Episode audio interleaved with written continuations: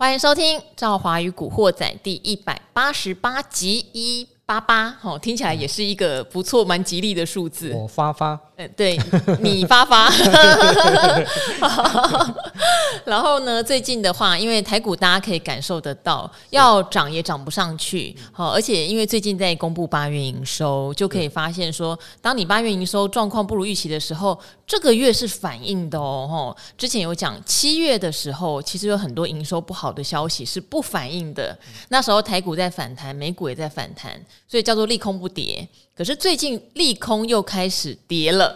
嗯、好，而且有一些股票哈，大家可以看到，例如说，像我们之前有关注营收跟获利萎缩非常多的，像高速传输的创维，哇，今天就一根几乎要跌停板，收在最呃收差一档跌停板，它已经破新低了哦，还在往下探。像这样的例子还蛮多，像金宏哦，做驱动 IC 的。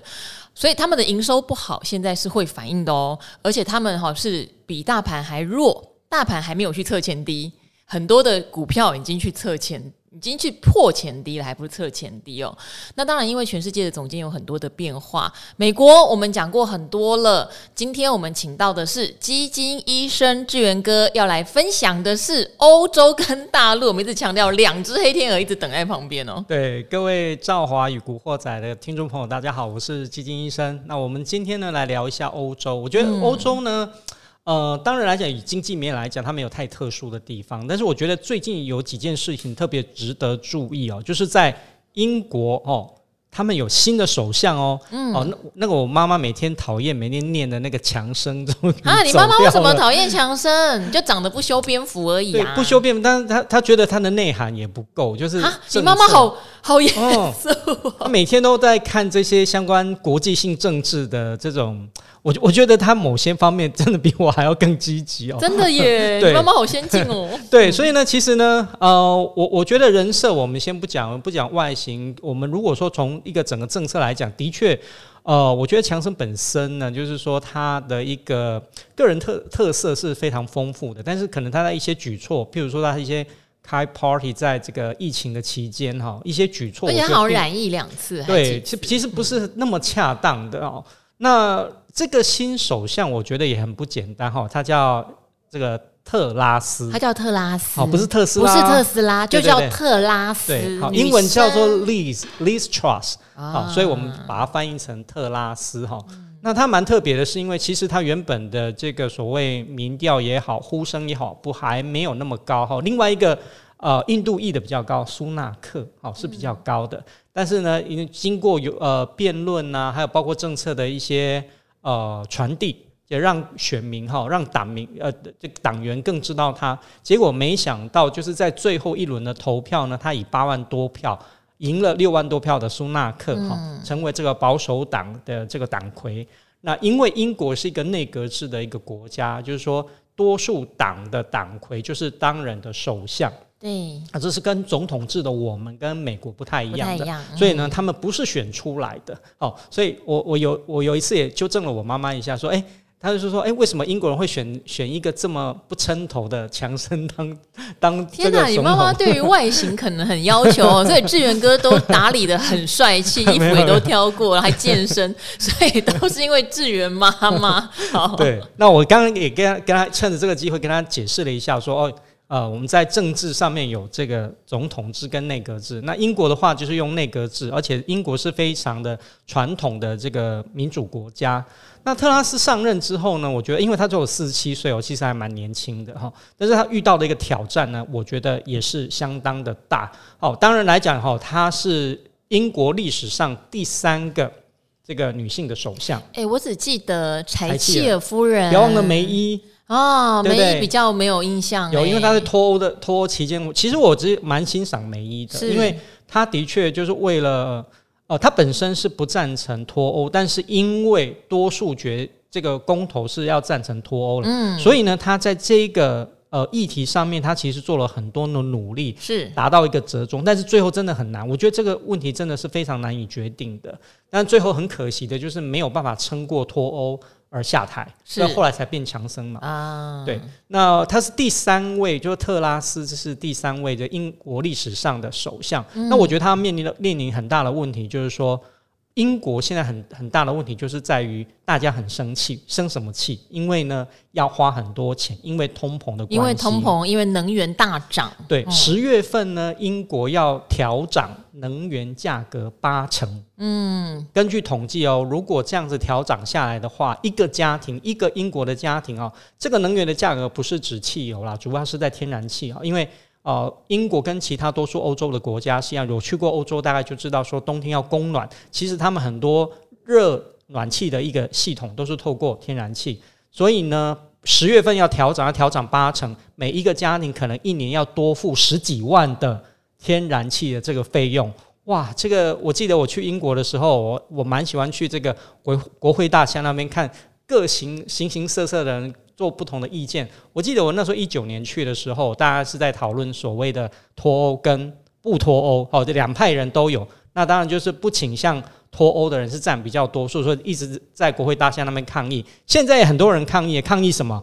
抗议很贵的这个所谓的能源的这个费用。他们甚至于有些拿出账单来，就直接在那边把它撕掉。但是八成以呃整个欧洲的其他国家来说，它还算是有。嗯我想政府应该搞不好有补贴哦，还没有补贴，还没有补贴吗？因为还没有还没有调涨，因为有听到像德国、法国都不是八成而已，可能是倍数了。是，对呀，所以八成听起来你反而不会怕，不会没有觉得很夸张。对，但是问题人家都说六倍、八倍了，嗯，问题在于说英国现在的通膨率 CPI 是超过十个 percent 哦，等于他们综合加在一起很夸张，就对了。对，而且这是还没有调涨之前哦，因为十月份才开始调啊，哇，对，所以英国真的是还蛮严重的，所以。首相特拉斯他上台之后，其实他发表演说，他有讲他会用一个比较大胆而激进的一个政策呢，在补贴这个部分，他希望能源价格能够动涨。所以之后还真的要补贴。对，但是你看这个补贴对国家财政的伤害是蛮大的哦。对，那这个影响呢，刚刚其实赵华有提到这个问题呢，不是只有英国而已，包括欧洲，因为欧洲本身来讲的话，它的一个通膨状况也很严重，已经八点多个 percent，其实。一点都不输美国，但是问题在于就是说，呃，欧央的基准利率才刚刚从负利率哦，存款利率才刚刚从负利率零点五调到零利率，它才升息两码，才升一次而已哈。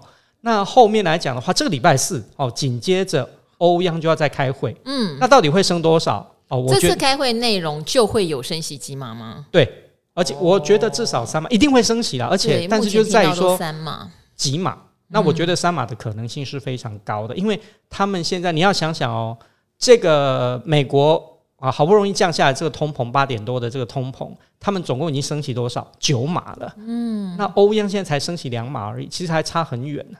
所以如果你真的要抵抗通膨的话，真的在这个升息的幅度上面的话，可能它会比这个联总会更鹰，因为他们真的如果再不做的话，会来不及。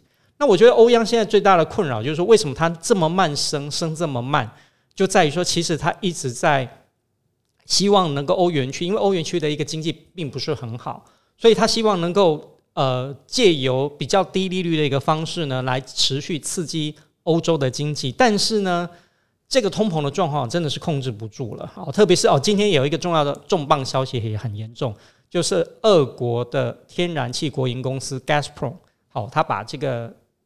用一个维修的名义，把这个北溪一号的管线把它停掉。觉得目前还是一个无限期停工的状态哈。虽然有人说感觉上有偷偷在营运或什么，但无论如何，目前听到的就是无限期。对，那也就是说，呃，我觉得影响最大当然就是在德国这些欧洲国家哦。那天然气一停工哦，马上九月九月秋天以后就是一个寒冷的冬天到了，到时候要怎么办？我觉得这是非常大的问题。所以对欧洲来讲，他们也是很困扰，就是说。呃，这么贵的能源的费用，然后又不要依赖俄罗斯，那到底要怎么做？所以这几个问题，我觉得都是特拉斯未来来讲，还有包括欧央未来来讲会碰到的一个很大的问题。好，因为一直升息啊，也要建立在这个国家的经济它是有成长性，是它才能抗拒这个所谓升息就收缩资资金嘛，对，对热钱会回到一些。利率比较好的地方去嘛，因为升息了，对，所以可是欧洲比较没有这个条件。欧、嗯、洲的 GDP 成长率虽然第二季是优于预期，但也只有零点七个百分点。那我们讲 零点七个百分点，它叫做优于预期。是啊，所以我们讲说一个国家经济强不强，其实看到了货币就知道了。现在呢，大家还知道，就是如果有去看、有关注货币汇率的，你会发现到，现在欧元不只是平价，而且是折美金折很多哦。哦，我们对于美，我们对美金大概是三十点多，将近三十一啊。昨天又重贬一角多嘛，哈。然后呃，以现在来讲的话，这个欧元呢已经比美元还要便宜了，所以这个你也可以看得出，就是它一个趋势。英镑也是一样啊，英镑从我们有。印象中四五十到现在也是差不多三十一、三十二。我觉得下一个跟美元平价的就是英镑，其实也蛮危险的，蛮危险的。因为以英国现在的经济状况来讲的话，呃，它的一个经常账赤字其实还蛮严重的，表表示说它对外的这个贸易状况来讲，逆差是越来越多。那我觉得这跟它脱欧有很大的一个关系哦。所以这种情况底下的话。那英国的经济不振，我觉得英镑可能会持续的一个贬下去，这是要特别注意的地方。哎、欸，我问你哦，因为像之前日元在跌的时候，对、嗯，有很多的听众朋友，因为对去日本很常去嘛，以前那现在感觉上要快解封了，所以会一路捡便宜。虽然那时候捡到有点手软，但想想去日本可以把它花掉，也就还好。嗯，你觉得英镑跟欧元有必要去捡吗？我觉得，如果你们真的没有旅游的需求的话，嗯、平常也没有在做抄底之类的？因为真的又跌到一个算史上很低的价钱。我觉得，除非你的资金部位很大，不然你去抄底，这我我特别强调就是说，外汇这种东西哦，通常来讲是看一个趋势。以目前来讲，它还是持续在往下跌的状态，就跟股价一直往下跌的状态是一样哦，表示说它还没有到低点。嗯、那。它不是，而且它其实更重基本面，而不是技术面。好，它并不是说跌到某个低点之后，它就不会再跌了，并不是这样子。因为你只要经济不好，这个国家的货币就会持续的一个贬值。所以你看，最近美元指数又不断在创新高，就是因为这个样子。因为相比之下，美国的经济状况可能比欧洲或英国来得更好一点。所以我觉得，除非你是，而且你你也知道，就是我们在换汇货币的时候，买价跟卖价其实是不太一样的哈，跟你常常在市场上看到的那个价位其实是不太一样的。所以我觉得小部位资金的投资朋友哦，你平常没有在投资外汇的，你真的要靠这个外汇去赚钱，真的不太容易。除非你真的有一个呃，可能未来。哦，未来半年、一年之内，你可能就会去欧洲去玩。你觉得，诶，这个这个甜蜜点也许不是最低，但是你可以换一些，我觉得是还蛮不错。如果我现在半年之内就要去欧洲玩的话，我会尝试去换一点。那一次换可能你换个，比如说一百欧哦之类的，哦，换一点换一点，用一样用定期定额或不定期不定额的方式，这样去换，我觉得可能会好一点。但是不要寄望说你会靠这个大赚钱。好，那现在精品有没有涨价啊？有涨很多，所以大家都不要以为币值便宜了，买精品也可以便宜，没有哈。这个币，呃，对，我有一个朋友，其实精品就用涨价来对抗这个货币的消减，对，还是更贵哦。我一个朋友他是基金经理人，他最近在脸书，我就看到他发表了一一一串，就是有关于这些精品公司的财报，真的表现都不错哦，从爱马仕、LVMH。这一些公司，他们最近发布的财报真的是都还蛮好的，所以股价也有有上市的哈，像 LVMH 这种公司有有上市的这种股价，其实都有大涨一波哈，在欧洲市场上面其实都有大涨一波。那其实我觉得这些精品公司也很很厉害，思维很厉害。其实我们公司也是一样，我们公司是卖大数据的，我们公司每你们也涨价，我们每年都调涨。哇塞！我跟你讲，上次不是有介绍一档中信的 ETF 金融的，他就在讲说有很多的呃金融股台湾买不到嘛，包括像那种指数的编撰公司，对不对？哈，期交所、证交所，还有像这种哈 志源哥这种基金评鉴公司，哈，一句话定别人基金的生死，然后再赚这种评鉴钱，无本生意。不是啦，不是无本生意，因为其实我们有营运的这种费用，但我觉得就是说。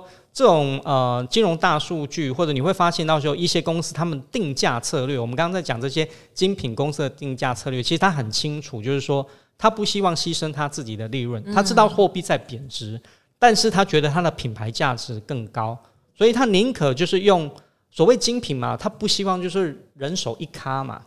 人手一个，嗯，我们不能用 Uniqlo 这种东西，就是他不希望是人手各，他就是限量是残酷的，对，比如说他希望还是可能就是百分之十或二十的人拥有就可以了。他们那种有点涨停板策略，有没有涨停板锁死，然后就没有筹码流通了。对，所以我觉得真的是不太一样啊。所以这个在这个底下，你会发现到有些公司哦，我们刚刚好在讲欧洲哈，有些公司真的表现很不错，有些公司的话可能就比较凄惨一点。好，不过这次的欧洲的危机哈，从通膨引发的。呃，志远哥，你能不能帮我们也回顾一下？那时候其实欧洲有发生过欧债危机，哈，那时候有两个小国，一个是冰岛，嗯，冰岛当时就发生他们银行体系出现一个崩溃的问题，然后国家没有钱来救他的银行体系，嗯，就导致这个国家的主权债出现违约的问题，哈，他们自己的国债都还不出来，然后当时就整个欧元区就说要救他嘛，嗯，可是就救救救就变成自己都没钱了，我还要救你。那时候德国不是一天到晚都被要求要纾困其他国家，他也受不了。后来冰岛出事以后，希腊也出事了。因为希腊那时候也只靠观光收入嘛，也没有别的那种重工业什么的，所以希腊的主权债也出现违约的问题。然后接下来就欧洲五国。好，现在这个通膨有没有可能有哪一些比较小、体质比较差的国家，有可能因为承受不了通膨，进而产生类似金融体系崩溃，然后主权债违约的疑虑？嗯，这几天我其实也是看在看一个指标哈，就是我们在衡量一个国家的一个整个经济状况跟有没有可能产生债务危机的哦，这个就是欧债的一个利差。对，那欧债的利差的话，通常我们是看那个国家跟德国比，因为德国在欧元区里面算是最稳定的。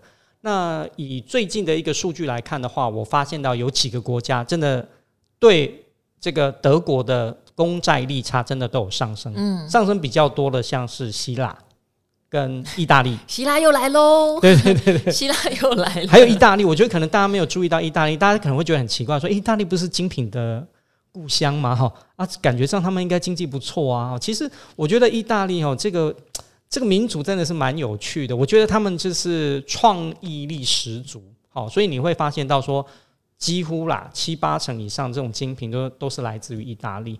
可是他们有也有很大的问题，就是说，像他们的一个国会，如果大家有在注意政治新闻的话，你会发现到说，呃，意大利的国会其实是很不稳定的，嗯，它常常在换，常常在一个更迭，所以大家一直在批评说，其实阻碍意大利进步最大的原因，其实就是在国会，因为呢，你在持续更迭的一个情况之下。法案没有办法形成，政策没有办法推动，这其实对于一个国家的进步来讲是一个很大的伤害哈。所以我们看到就是说，这一个指标哈，以如果以这个呃对德国的公债利差来看的话，这两个国家是有明显的飙升，其他的国家的话目前来讲都还好。但是我觉得就是这个问题呢会持续在发生说。如果后续资金收缩的力量更大，也就是说，我们这一次这个欧央啊，礼拜四如果又升息三码，那英国也跟着升息的话，那看看他们通膨控的控制得住控制不住哦。那如果控制不住的话，这个可能收缩资金的压力就会很大。好，大家可以看一些体质比较差的哈。如果有兴趣的听众，因为我知道我的听众很多都很年轻，嗯、有兴趣的话可以去查一下当年所谓的欧洲五国。好，为什么叫欧洲五国？因为他们叫葡萄牙是 P 开头嘛，意大利是 I 开头，还有爱尔兰 I 开头，希腊是 G 哈，西班牙是 S，它叫 Pigs。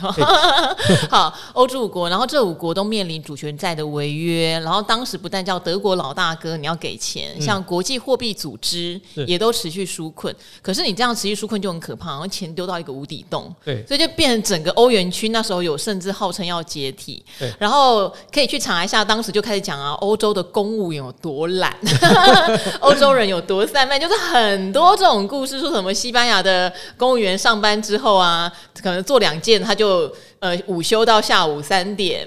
然后下午三点以后再回来上班，再做个对，哇，那时候好多 story，你知道吗？我要帮他们平反一下，因为我有很多欧洲的同事，是他们都有在讲说，呃，当年被妖魔化，妖魔化，甚至于不是那个国家，他们也觉得说，身为欧洲的一份子，他们也觉得这样妖魔化这些国家是不太恰当。而且那时候还说，公务员体系像有一些国家还可以父承子制，子承父制，说错了，就是爸爸有这个那个位置。然后就可以一就是传承给儿女，还有这种说法。因为当时我也讲了这些妖魔鬼怪的故事不少。因为为什么呢？因为欧洲是一个很重福利的一个国家，对，他们不希望就是说原本的福利被剥夺。我相信在台湾或在其他地方也是一样。所以一旦你这个福利有所改变的时候，我觉得就引起很大的一个抗争哈。所以第一个就是说，我们刚刚讲说这个欧洲五国这个问题。第二个，西班牙，因为我本身我有去过，嗯，我觉得跟这个南欧的气候有很大的关系。怎么说？可能大家都没有注意到，最近哦，大概在几个礼拜之前，罗马，我先讲意大利的罗马，飙出四十五度的高温。哎呦，那西班牙的话，我夏天几乎，我之前也去过西班牙，我好像是在一五年的时候去的，呃，我都我根本都不敢规划夏天，为什么？因为我查过那些城市，什么塞维拉。巴塞隆纳一些呃一些城市啊，他们在夏天的温度很可怕，都四十几度，热死人了。嗯，所以呢，也就是说，你会发现呢，他们午休的时间，我自己本身去西班牙的时候，我有发现说，他们的午休休息的时间的确比其他国家来的长，这是跟他们气候有很大的一个关系。因为太热的情况之下，真的就是人工作是很没有效率的。那所以我就觉得说，这个东西不是说他们天性懒散，我觉得这个要结合几个，就是第一个。当地国家给他们的福利，第二个就是说，可能它跟它的一个气候有很大的一个关系，这样子。好。那所以夏天的时候我们都很懒散，是可以被理解的哈。今年的夏天很热，欸，对，真的超热的，热到爆。台风过后，现在感觉上气候好像气温有一点点降下来。对，秋天了，快要下下礼拜就中秋节了。下礼拜就中秋节了，应该说这礼拜就中秋节了。这礼拜只要上班四个工作日，对不对？对，礼拜五休假。所以大家心情上面已经有一点哈。然后这礼拜投资的话，成交量也都掉下来，因为毕竟有廉价效应。哎，不过我有观察，以前其实呢，在我的观察里面，就是说。我通常不太相信所谓的变盘啊，我也是。我们昨天刚好节气类的这个，可是呢，呃，我观察到的确在秋天，特别是在九月份啊。全球股市包括台股，真的是表现比较差的。哎，对，每年的九月很奇怪。其实慕驊哥有统计，九月和十月都不好。嗯，但是至少你十月会觉得可以布局一下，因为十一、十二月会好，所以九月是最辛苦的。对，那九月通常来讲又是中秋节，所以我唯一可能会信的，大概就是说，真的变有所谓变盘这样一个理论，就是说，因为在秋节啊，第一个连续假期，第二个的确在秋天的一些重要的一个变化也好，国际政治啦或经济上面来讲。它似乎是一个转折，哦，有一个比较大的一个转折，所以在这个时候啊，变化也会来得更大一点。因为秋天一般来说以节气啊叫做比较肃杀，嗯，因为像以前有所谓的秋绝，对不对？对，然后家里面如果有老人家或身体比较不好的人，嗯，我的中医师也会提醒说，秋天要特别注意保养，嗯，不是夏天，也不是春天，也不是冬天，对，就是秋天特别容易犯毛病哦，冷热交替。对，对，然后那个他说那个节气对就是身体比较虚的人来说是杀伤力比较大的，嗯，所以大家也可以留意，就是如果家里面。呃，有身体比较不好的，特别要注意这个时间的保养啊。嗯，没错。我们讲到这个来哈，好，但是在这个秋天，我觉得有一个有一个真的就比较肃杀的状况，就是中国大陆的封城。嗯，哇，又又轮回武汉去了耶。对啊，对，又轮回武汉去了。然后，因为这次我觉得大家真的受够了，所以零零星星就开始听到很多人真的是已经受不了了，大声抗议啊，然后觉得说在这样子真的。活生活活不下去了，来让我不能出门，不能工作。对，而且轮完我了，轮到别人那儿又轮回来了。对，这样到底要周转个几圈呢？嗯、事实上，对中国大陆的经济是，我觉得相信一定是重创。只是我们也提到，我现在可能还拿不到真实的数据。嗯，没错。其实我觉得就是说，嗯、呃，这个关键点真的就是在说你的一个防疫政策。那我觉得说，中国大陆很坚守它的一个清零。他认为人定胜天，只要他很坚持的这样做的话，总有一天会清零。但是呢，因因为我已经走了三年了，而且呢，其实，在大陆如果有在看新闻或呃有朋友亲友在中国大陆，就知道说他们不是用快筛哦，他们是用 PCR 核酸检测，而且呢，几乎来讲，就是说你出门或者是每二十四小时，你可能就要去做一次的核酸检测，真的是非常的。磨人，很磨人呢，到有点可能大家都有点到极限。对，像我们的话，我们现在有没有在做核酸检测？没有啊，因为我们顶多是嘛，有一点症状或自己觉得怎么样的话，可能就快筛嘛，做快筛，然后我们快筛即确诊，哦，不用再做什么核酸 PCR 的检测。快筛即确诊，然后现在到处也都买得到清冠的 类药方、类处方，到处都有。哦、呃，所以我觉得你看，就是说，呃，中国大陆今年今年真的面临很大的问题，就在于说。它持续这样的一个清零，动不动就是来封城，而且封的都是很大的城哈。从上海之后，最近又变成成都啊，最近又传出可能西安也有哈。那这些呢，都是电子科技的一个重镇，或者是全球科技的重镇哦。这一封起来啊，真的是呃，我觉得对于这一些厂商也好，对于中国大陆自己也好，其实都是一个呃损人又不利己的一个状态。所以呢，今年的中国大陆的 GDP 其实真的很难期待。我们以前看好中国大陆是说，中国大陆是少数全球的新兴经济体里面，每一年都能够缴出经济高成长的，用这样的思维去投资它的。但是现在不一样了，它不再是高速成长，它相相较于印度，哦，像最近印度在庆祝它七十五周年的这个独立，嗯，相比之下，那个经济成长率真的是差很多，差很多，嗯。所以呢，哦，会不会再持续下去？会，因为呢。他要开二十大，十月中要开二十大。在二十大之前呢，这个中国的清零政策其实不会有太大的改变。那也就在二十大之后，就是习近平坐稳他的第三任之后呢，他会不会有一个比较大的一个转折？我觉得这个就变得非常重要。如果还是持续的清零的话，那我觉得对大家可能对于中国大陆的投资不要抱持着太大乐观的想法，因为他们的一个经济成长率一定不好。再加上其实。呃，中美之间的这些贸易冲突其实都还是存在的，很多在美国挂牌的这些重量级的公司可能都要下市。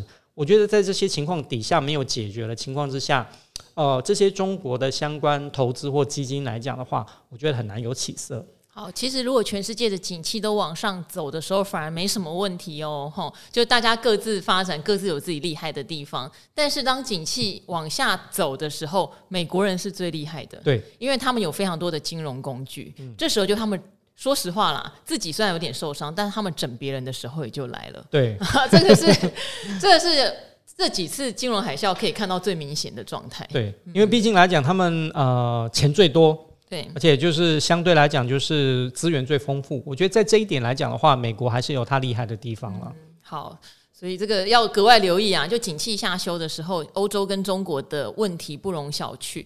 呃，我自己对未来可能半年内的投资，我是稍微比较保守一点点。嗯，我也是。对，但是呢，因为景气会提早落底嘛，就是呃，应该说股市会提早景气先落底。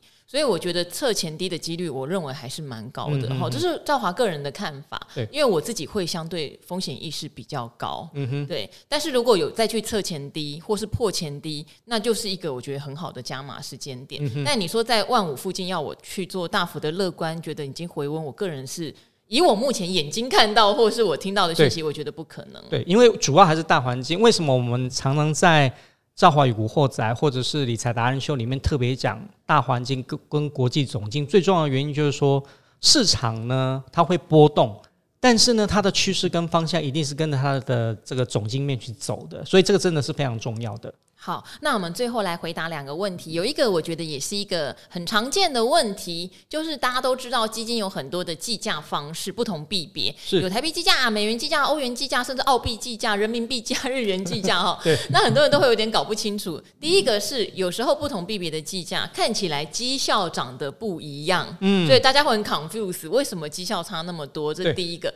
第二个当然就是那我到底要用什么币别去扣？是不是我跟他换一笔美元去扣美元计价，换一笔日元去扣日元计价，嗯、还是我就直接用台币购，让基金公司去转换？哈、嗯，好，因为这边就有一个人问了这样的问题哦，他说：“茫茫股海的照明灯，感谢赵华这么用心的日更，有正职的情况下还要上课，对，居然还要天天日更，真的很佩服赵华的时间管理能力，我我也佩服我自己。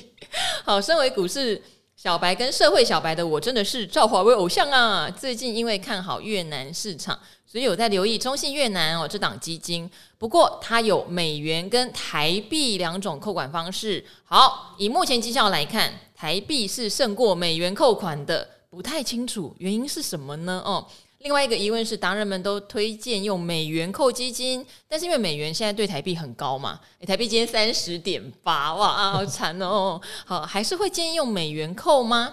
好。这边的话，两个问题，为什么绩效不一样？好，嗯、我们在看基金绩效的时候要特别注意一下，因为呃，台湾的基金很多，嗯、不止多之外，计价的币别也很多。对，所以我们在看基金绩效的时候，你要先看说它是用什么币别去呈现绩效。嗯，一般来说，我们会有两种方式去呈现。好，第一种叫做原币别。对，那么原币别和譬如说刚刚提到那个中信越南基金，因为它有美元跟台币嘛，对，所以呢，它就会用用原币别的方式，就是说好美元那个呢，就用美元的方式去进行结算，对，去算说它的报酬率是多少。嗯，另外一个呢，台币就用台币的汇率跟方式去做结算。这是因为我想他投资在越南，应该是得换成美元去投，甚至美元再换成越南盾去投，对对不对？他不太可能用台币直接在越南买股票嘛，所以他势必有进行换汇了。对，那第二种呈现方式是什么？是以台币。这又不一样哦。我们刚刚讲说原币别一定要看说这个基金它计价的本身是哪一个币别，美元的就用美元的去计算，所以它本身呢是只计算说跟美元的这个汇差，还没有换回来台币哦。但如果另外一个呈现方式是以台币计算它的绩效的话，那就不一样了。它就变成说美刚刚讲的那个美元的级别呢，它就会算一算，算出说它的净值是多少。把它算成美金之后，美金再折回来台币，嗯，折回来台币之后，实际上呈现的绩效是多少？可是呢，台币那个呢，它需不需要再折回来？不用，因为原本它就是用台币在做呈现，所以这两个币别呢是会有不一样的。所以有时候你再去看的时候，你要看一下基金公司给你的这个绩效表是所谓的原币别，还是所谓的以台币计价？那有时候，呃。呃，听众朋友会在节目上看到智原，就是会有一些绩效表。那我都是用什么呢？因为我们在台湾呢，多数呢都是用台币去换的嘛，哈。比较少的人就是说我本身有一大堆美金，然后买基金的时候就用美金。所以我在呈现的时候，我通常百分之九十九啦，我都是用以台币计价的方式。也就是说，这个就算说这个是用美元计价了，最后我我们又会用。Lipper 的系统呢，去折回来台币，嗯，让你知道说它实际上面的一个绩效是多少。那我还来不及去查说，诶、是不是真的台币的绩效比较高？我觉得应该是所谓的我刚刚讲的那个原因，就是说有可能元币别跟台币计价的一个方式产生它的一个呃所谓的报酬率上面的一个差别。至于说要用哪一个货币去做投资，是这样子的。如果你本身呢，哦，像我有朋友。他真的本身就很多美元，然后他也找不到说，譬如说做，他也不喜欢做美元定存，又不知道说做其他投资哪哪一个好，但是又不想要让它变成死钱，但是他有兴趣买基金，这种的话，我就会比较建议说，你就拿原本的美元去买这个美元计价的基金，而且美元是比较强势的嘛，嗯，就好。但如果你本身一直没有美元，多数我觉得身边没有很多美元的是比较多的。如果在这种情况之下的话，通常来讲的话，你会用台币去换，那你就要选择说要买台币计价还是美金计价，你就要选择哪一个货币呢？未来来讲是一个比较强势的。嗯，如果是以现在这种状况来讲，看起来美元是会比较强势的，但是你就要注意到，就是说当中货币还是会上上下下。我们讲说美元比较强是一个比较中长期的趋势，也有可能你现在进去的时候是短线的高点，也是有可能哦。可能你进去三十点八，但是诶，也许这个美元短时间就回软到三十点六，也有可能出现这样的状况。如果这样的状况出现的时候，你的基金绩效来讲，可能就会比较吃亏一点。但是未来来讲的话，你可能投资一段时间之后，诶，美元对台币后来就譬如说台币贬到三十二。那你当初是用美元计价去做投资的话，因为你最后结算的是美金给你，美金给你之后，你把它折回来台币可以换比较多台币，所以你在这个时候会吃一个这个汇率上面的优势。如果你选择美元计价的，所以我们通常来讲会选择中长期，当然你要看看说你投资的一个时间长短。哦，未来来讲，可能一两年看起来还是美金比较强的话，可能这个时候投资美元是相对来讲比较有利一点的。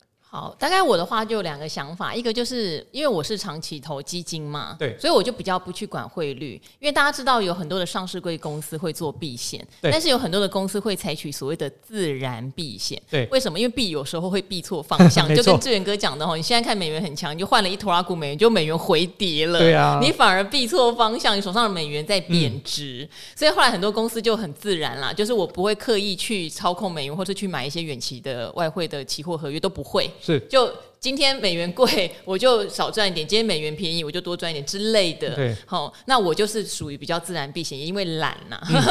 然后，当然第二个是说，像前一阵子美元可能有到二十七块多的时候，对台币就是台币很强的时候，有时候有人会在那时候换一个大笔的。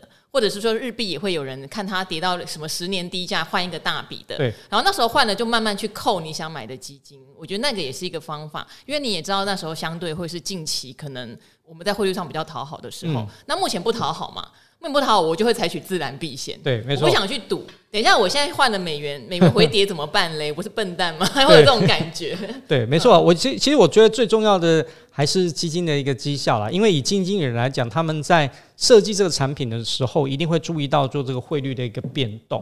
那如果这个基金绩效你还能够给你比较好的一个报酬率的话，有时候那个汇率的差别可能来讲都就不是那么大，但是如果你还是很担心的话，那就一半一半，我觉得也是可以的。嗯，好，然后这边有一个西西西洋梨哈，他有提醒说这是一个 friendly 的 reminder 哈，他要跟基金医生提醒说，是不是在 EP 一七七这一集把 VT 跟 VTI 这两个产品讲反了，嗯、因为刚好有几个。听众朋友很仔细，对，好像真的那一天口误讲，对，我好像讲太快了，没没关系，我就是我们来更正一下口误的话，就是大家请包涵。我觉得那一天我们主要是先讲，我们先讲 VOO 哈，VOO 没有问题，就是追踪 S M P 五百种指数，它就是五百家公司。那么 VT 的话呢，它其实追踪的是全球的大型的公司比较多，它总共有九千多家。那 VTI 呢？它是全美大中小的公司，它总共大概有四千多家公司，所以范围比较大的是在 VT，然后第二个呢是 VTI，那范围比较小的五百家公司呢是 VOO 啊，跟大家做更正一下，不好意思，我当时候可能讲的太快了一点。好，这个基金医师都知道他们是什么，只是有时候一讲。会瞬间也许就讲反了哈。好，然后这边有一位忠实河粉，哎，你有跟我讲过你的日文名字怎么念，但是我都只能照着拼音，是不是叫 Inky？我不确定。你是阿格丽的粉丝，我知道。哎，你你给我四颗星，你帮我改一下，改成五颗星。我知道你不是故意的。呵呵，你提到说八月二十五号哈，美你是自主 ETF 的忠实河粉哈。你说八月二十五号，美丽的赵华跟古鱼提到退休，你想要建议什么呢？你想要建议大家一定要记账。你说我年轻的时候开始记每天的流水账，觉得超级麻烦，因为要买记账本，一笔笔自己写，用计算机慢慢算（括号泪流满面）。刚开始也不知道有什么用处哦，但日积月累下去，就发现我不用账本，自己可以算出每一年的收支，诶，而且可以分析自己的花费。所以我也是知道自己退休后要维持还不错的生活，需要多少费用。况且现在记账 APP 啊，已经比我早期手写真的方便太多。好，他是在呼应有一集古鱼在讲说，我知道很多人对退休需要的钱有很大的焦虑，因为之前有很多人都会提到说，诶，储蓄险到期了有一笔钱，但是储蓄险可能即使到期了，利滚利也只有三趴的利息，好像。三趴我们听起来不错，但是对于他退休生活，他需要每年有没有八趴 或十趴报酬率的商品可以考虑？好，有一集我们在讨论这个话题。那古鱼就是意思是，也许你该精算一下，你的退休生活不见得需要花这么多钱，因为现在我们人在外面走跳嘛，有交际、有应酬、有买东西哈。但是到你老了或者说退休的时候，需不需要呢？哈，也许精算一下，比现在花的钱会少很多。哈，古鱼是善意的提醒。好。那这位应该叫 Inky 啊，哈，也是说，对他现在就会知道退休后要花多少钱。那赵华提到有运动很重要，我是从年轻就有长期运动的习惯，但是疾病是不会因为你生活习惯良好就饶过你的。哎呀，这个让我想到前一阵子走掉的那个于愿起也是，哎，他讲说他他是他们全家唯一不烟不酒、作息规律的，可是却得到这个大肠癌还那么严重，很难讲，对。对好，他说四年前突然罹患了免疫系统疾病，目前每年需要自费哦，免疫治疗费用要二十万，哇！庆幸自己在四十五岁时，因为预计自己五十五岁退休，所以有做了退休和保险规划。如果是生病后，才发现保险很重要，就来不及了。嗯、所以各位父母 先好好为自己规划保险。保险好像也是一个大议题。对，我觉得这个提醒一下，就是说，嗯、呃，我相信他保的应该不是储蓄险，因为储蓄险没有办法帮他去保障医疗费。对，医疗费。嗯、我觉得其实我们一再提醒大家啊，虽然基金医生是讲基金的，但是我在保险这一块。我有讲过，就是有一集讲过，我其实是保险所毕业的。对 对，所以呢，我还是提醒大家，你应该买的第一个保险，不管你几岁，年轻的还是还没有买保险的，你第一个保险都应该买医疗险哦。大家切记，为什么？因为呢，医疗其实才是最重要的。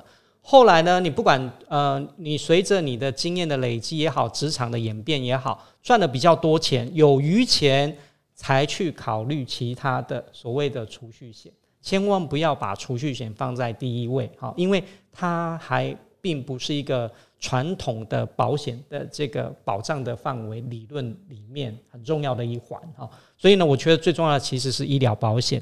然后呢，它英文，它它的日，我觉得，嗯，我觉得可能念 Anki，Anki 哦，Anki 就是很有元气，是不是？Anki 好，哎，有道理哦。对对对，欢迎 Anki 再重新留五星 跟我们讲正确念法。他有一次留过，我忘记了。然后呃，我觉得他说记账这件事情，我觉得我们刚我跟赵华有在讨论会不会记账，我跟赵华都目前没有，没有。对，那为什么没有？是因为说，呃，因为最主要就是可能我大部分是负责。就是支付家里面的一些费用，我觉得那些记账来讲哈，我记得其实也是没有用，因为那些费用都是一定是要花的。但是记账好不好？我觉得说看个人，对，我觉得还是好的，因为至少来讲的话，他会把你每一笔的支出就是做一个好的归纳。